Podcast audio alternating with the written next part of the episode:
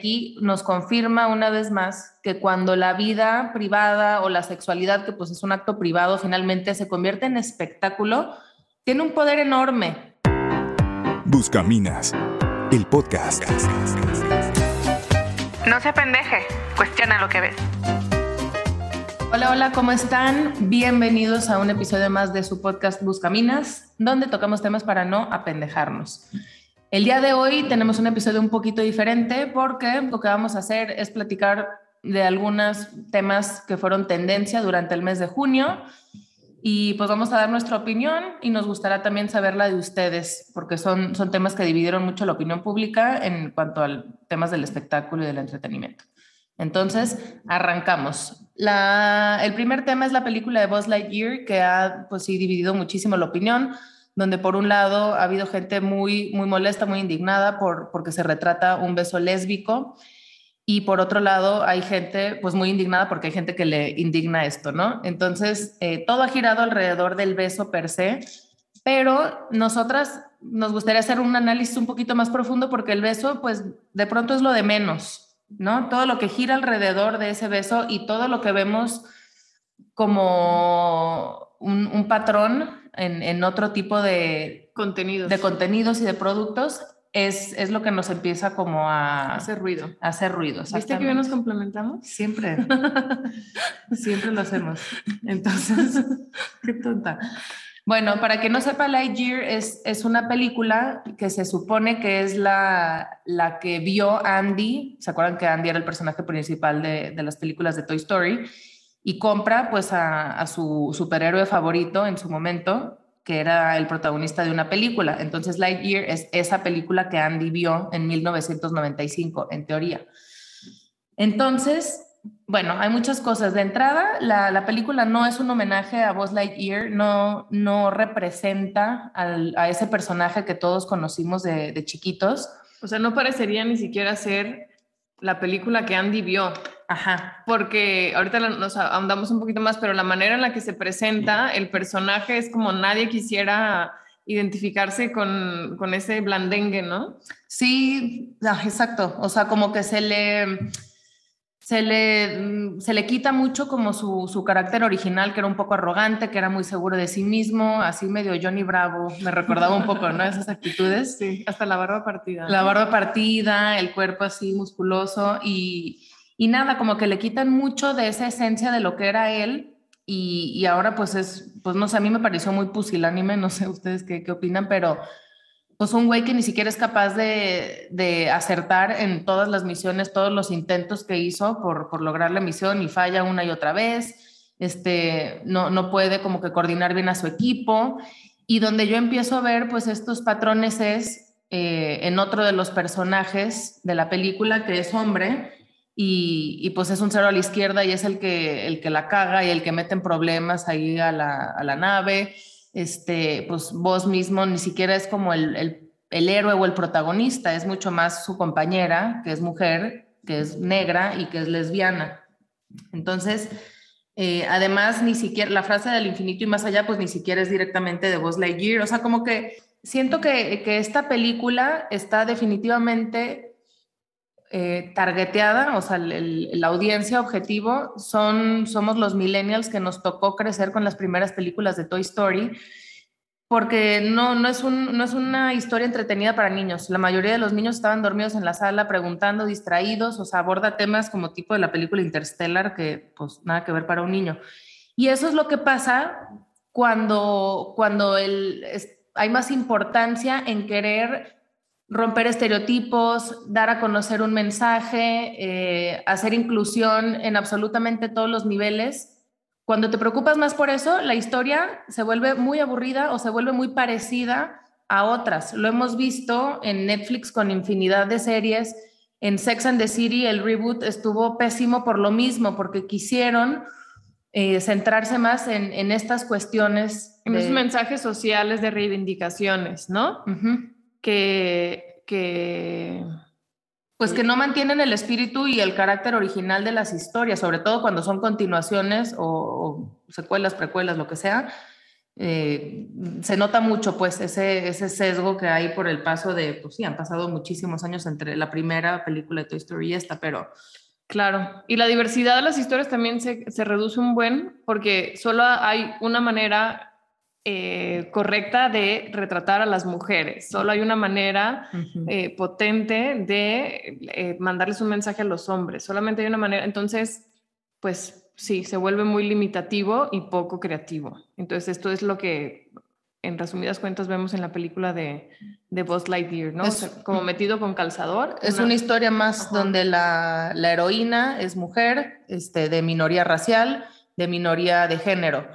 El, pues no sé, los mensos, los, los, los tontolones son hombres, blancos. La figura paterna desdibujada. Exacto. Entonces, pues sí, entramos como en esta guerra y, en lugar de, apuntarle historias aspiracionales donde podamos ver modelos funcionales, donde, donde también los hombres, eh, no sé, ejerzan su masculinidad de, buena forma o ejerzan su paternidad, pues no, de pronto a mí sí se me hace como bien chafa querer nada más como que...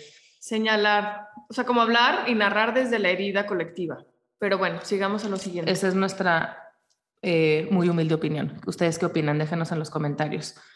Bueno, otro de los temas de lo que rompieron el Internet sin duda fue Dua Lipa con, con su baile, que yo creo que todos eh, vimos de cómo estaba bailando en el escenario en, uno, en un festival, ay, no me acuerdo dónde fue, pero en un concierto en vivo. Se puso a bailar como una diosa sexual muy cañón con el soporte de su micrófono.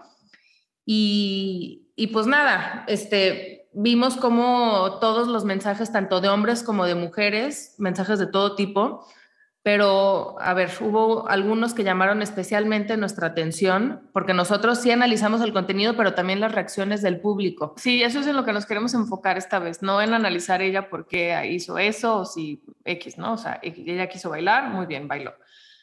Y, el, énfasis acá está en, por ejemplo, sobre todo las mujeres, cómo comentaban, de que sí, lesbianismo desbloqueado y no, no manches, acabo de descubrir, no sé, o sea, como identificándose como si esa, esa imagen espectacular, o sea, que viene del espectáculo, les hubiera revelado una dimensión nueva y desconocida de su ser. Ajá. Y, y, parece como muy superficial el, el, comentario y podríamos dejarlo pasar de lado, pero la neta no nos parece tan, tan, ¿cómo se dice? como... Irrelevante. Ajá, pues. exactamente, no nos parece tan irrelevante. Aquí nos confirma una vez más que cuando la vida privada o la sexualidad, que pues es un acto privado, finalmente se convierte en espectáculo, tiene un poder enorme.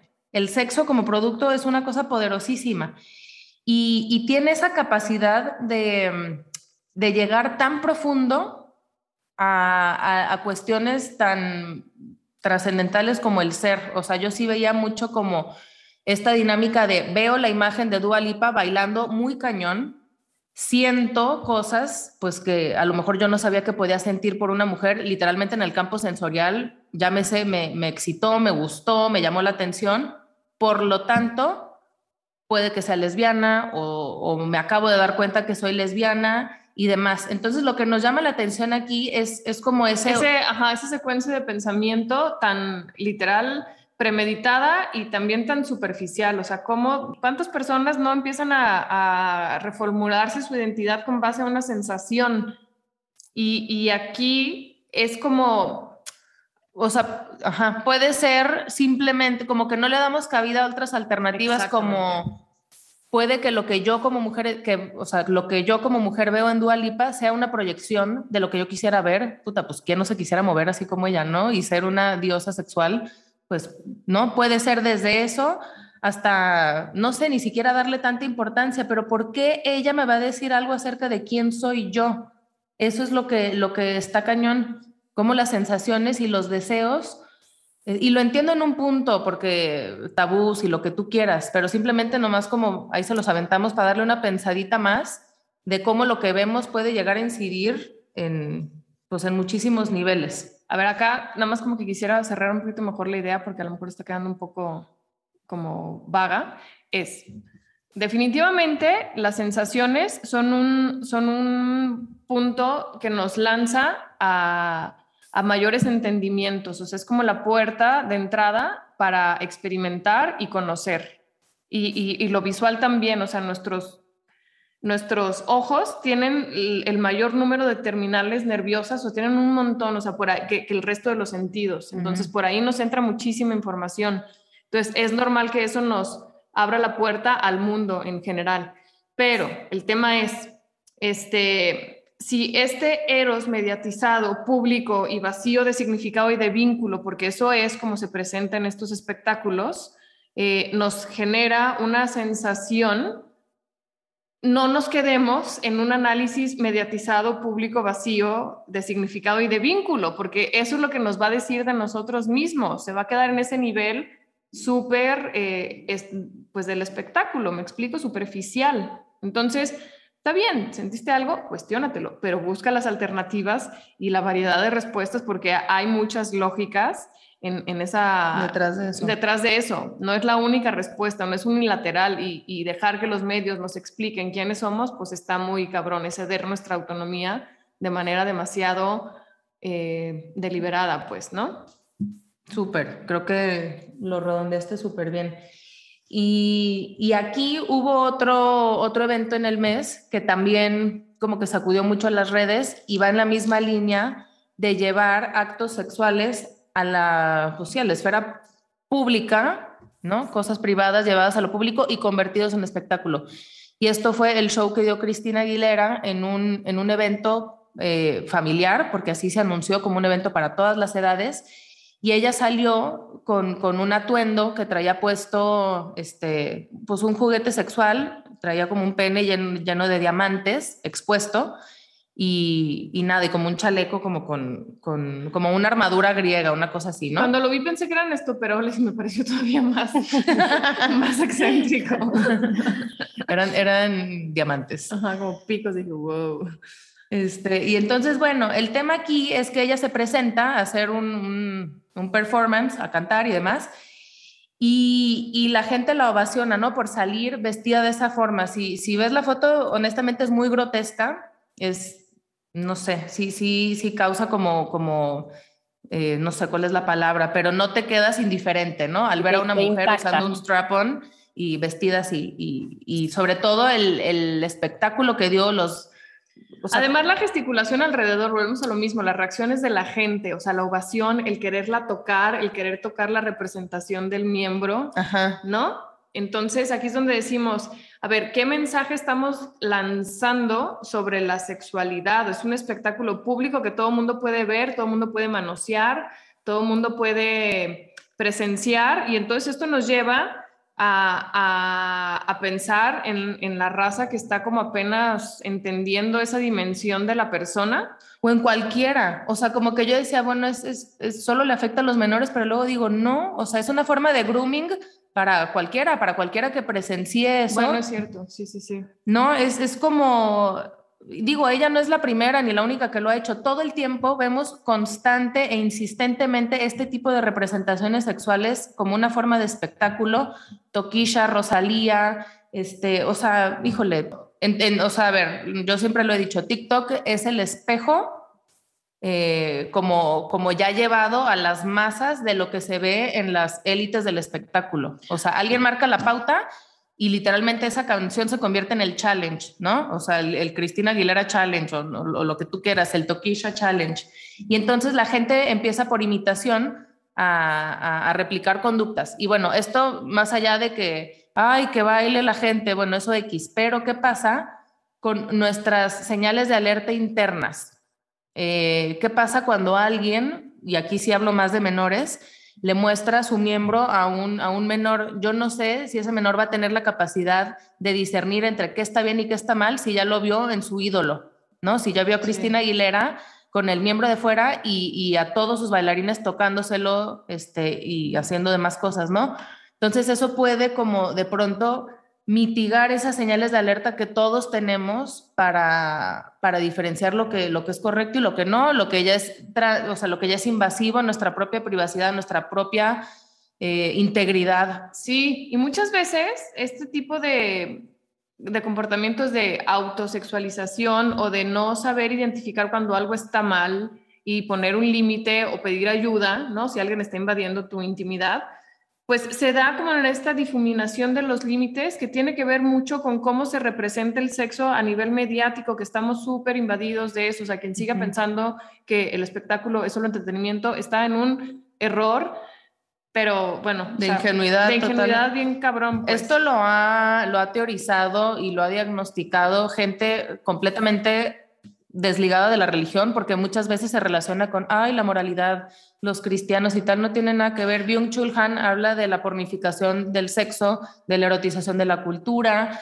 Este... Luego deberíamos de hablar de, de justamente de la ética y lo moral al margen de la religión, porque estamos también en un grave error que nos puede provocar, o sea, que nos está costando mucha libertad y autonomía el ligar lo moral y lo ético a, normas religiosas. Pero eso creo que es tema de otro podcast. Sí.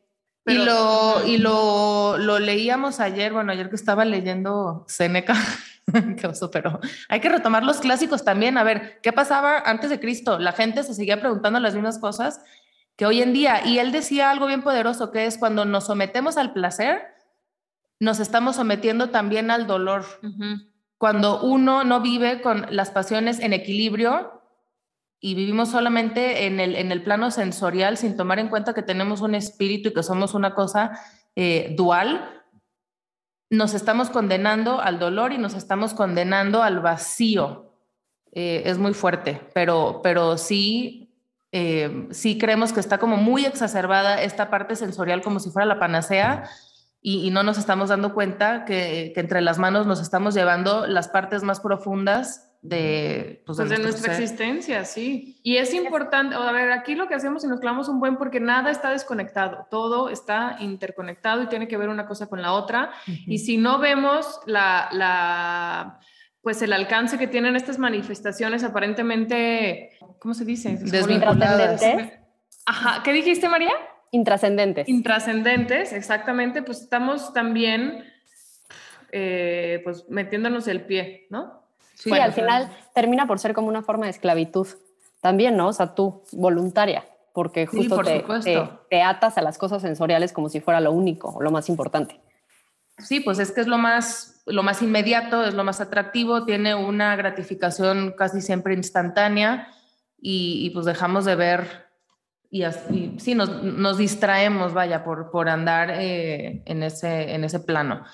Entonces, pues bueno, ahí está nuestra, nuestros tres pesos en el asunto de, Cristina Aguilera. Y, por último, queríamos mencionar algo también, porque aquí las Kardashian nos, nos alimentan y nos motivan a, seguir existiendo. A seguir existiendo.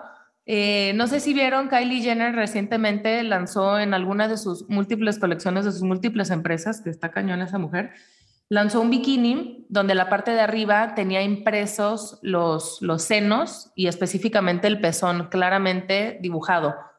Eh, y se une como a toda esta conversación que en Estados Unidos le llaman free the nipple, que es como liberen al pezón, eh, en un, como en un acto de reivindicación de, de todas las veces en las que hemos tenido que ocultar nuestro cuerpo como mujeres, y, bueno, se le achaca mucho eso a, la, a, que nuestros cuerpos han sido sexualizados por el hombre y que ha sido una construcción como todo este hecho de, de que los pechos sean algo malo, algo pecaminoso, algo que excita al hombre y hay que esconder y demás. Entonces nos dimos a la tarea eh, de, pues, de investigar un poco más y, y pues no sé, hay, hay, como varias luces ahí que, que estaría interesante platicarles. A ver, échale María. Sí, mira, o sea, lo que busca ya en lo concreto es que si los hombres y las mujeres ambos tienen pezones, ¿por qué la mujer en particular se le ve con una connotación sexual?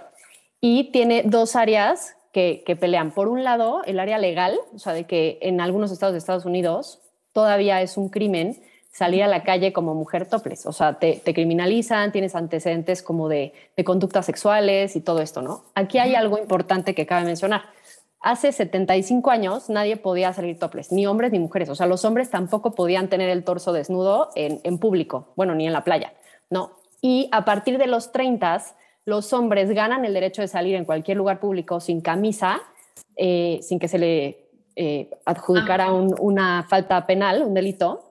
Y hasta 1992 se legaliza solamente en el estado de Nueva York que las mujeres pudieran salir topless también. Entonces ahí, ahora que, las redes sociales tuvieron toda esta explosión, ¿no? Están súper de moda, lo que pasa es que todavía hoy en, Estados Unidos, por ejemplo, aquí en Nueva York, donde ya las mujeres tienen el derecho de salir topless, si tú subes esa foto a las redes sociales, a Instagram, el algoritmo lo capta, te la censura y eh, potencialmente te pueden hasta bloquear la cuenta. Entonces, lo que ellas pelean es, por un lado, la parte legal de poder salir topless a la calle y por otro, el que las redes sociales no lo, no lo censuren, ¿no? O sea, creen que hay, hay una, una, doble moral. Pero bueno, ese es el contexto. La verdad es que eso a nosotras eh, buscaminas lo que nos provoca mucho es pues también investigar, ¿no? A ver, entonces, si ellas parten, su premisa es que la sexualización de los pechos de la mujer es un constructo social, o sea, es algo que no es así naturalmente y que entonces hay que derribar y deconstruir. La pregunta es, ¿es realmente un constructo o más bien es un tema biológico? ¿No? O sea, así somos y así estamos hechas nosotras como mujeres y para los hombres de manera natural o es algo que se puede deconstruir, ¿no? O sea, que fue hecho casi, casi como una dominación machista sobre la mujer. Y entonces, eh, haciendo una investigación, la verdad es que el, resultado fue muy, este, muy ilustrativo y muy eh, pues, novedoso, porque, digo, a lo mejor para nosotros pues, es muy natural, así crecemos y no lo cuestionamos, ¿no? Pero resulta que de más de 5.000 especies de mamíferos, la mujer, o sea, como, como hembra de la especie humana, ¿no? O sea, vamos a reducirnos al nivel eh, natural biológico. Somos el único mamífero que existe con pechos permanentes y que eh, hombre y mujer son la única especie que copula cara a cara, ¿no? Entonces, esto es relevante por lo siguiente. Eh, las demás, los demás mamíferos, las demás hembras mamíferos, tienen pechos que se hinchan en algún momento. En, Cuando están amamantando nada más Exacto, cuando están amamantando eh, y que cuando termina esa etapa de, lactancia, de amamantar, desaparecen. Sin embargo, en la mujer salen desde la pubertad hasta que muere. Entonces ahí pues muchos científicos empiezan a preguntar, bueno, ¿por qué no? Y entonces eh, la respuesta más popular la da justamente Charles Darwin, que pues es el que echa a andar todo el tema de la teoría de la evolución, y que después detalla un zoólogo importante que se llama Desmond Morris, en su libro The Naked Ape. Y lo que dice es que, o sea, la teoría es cuando el ser humano empieza a ser Homo erectus y, deja de estar caminando en cuatro patas, lo que pasa al estar erguido es que sus genitales, que ya no están obvios, eh, que fungían como una señal, un símbolo para el sexo opuesto de atracción, al estar ocultos, ya por estar erguida la mujer, entonces empieza a desarrollar eh, los pechos como un símbolo de atractivo sexual para el hombre que la ve de frente, ¿no? Y que copula de frente también ya. Ah, ok. Entonces, eso es súper interesante porque entonces esta teoría lo que, lo que pone en evidencia es que no es un constructo social, sino es el equivalente, María, como a las plumas de colores y a las, y a las ya sabes, los pavorreales que se despliegan sus eh, sí, en, su máximo esplendor o en los cantos de los pájaros y demás como para... Qué interesante. También para atraerse. Para atraerse entre ellos. Veía un video de Alain de Botton, que es un filósofo suizo, y, y, hablaba, o sea, su tema era cómo, cómo podemos tener mejor sexo y empezaba diciendo con manera, así con un humor muy inglés, aunque no es inglés, eh, de que, a ver, aquí no les voy a venir a, a, explicar ni a dar este, tips, tips, tips and tricks porque en realidad el, la esencia del, buen sexo está en la cabeza. Tiene mucho que ver con cómo concebimos al otro y cómo, cómo lo imaginamos. Y entonces ahí es donde él dice, entre otros, le estoy súper sintetizando, pero ahí es donde él dice también que un poco de censura, y lo nombro con esa palabra porque así la dijo, que esto quiere decir como de guardar cosas, de, de no guardarlo privado en, el, en, lo privado. Pues no lo, no lo dice privado, pero es como no enseñar todo. Eso también es un muy buen estímulo para la imaginación y para el deseo.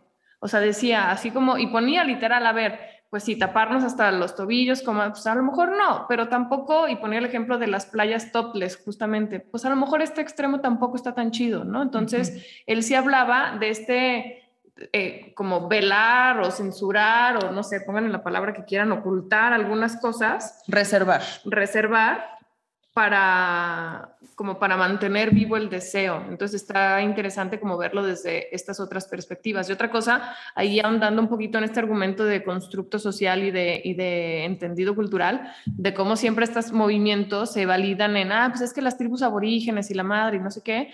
Ok, sí, yo no dudo, porque bueno, me lo he preguntado mucho, pues como que sí, ahí se entienda el cuerpo de una manera mucho más orgánica, pero todo su manera de vivir es mucho más orgánica, entonces se me hace como una falsedad y una falacia y muy acomodaticia el querer tomar solamente los elementos culturales que nos favorecen y a nuestra conveniencia, porque entonces para entender los senos como lo entienden los indígenas amazónicos, tendríamos, que, vivir. como ellos. Y no creo que la raza esté dispuesta a adoptar ese estilo de vida. Entonces, y otra cosa que a mí me llama la atención es que una vez más eh, ponemos nuestra validación, nuestro empoderamiento, ah. nuestro todo en función del hombre. Si el hombre puede enseñar sus pezones, ¿por qué yo no? Yo no voy a ser tan libre hasta que yo también lo haga. Ya lo mencionamos en algunos otros posts mucho, como el modelo de, de liberación y de autonomía y de la mejor versión del ser humano es el hombre.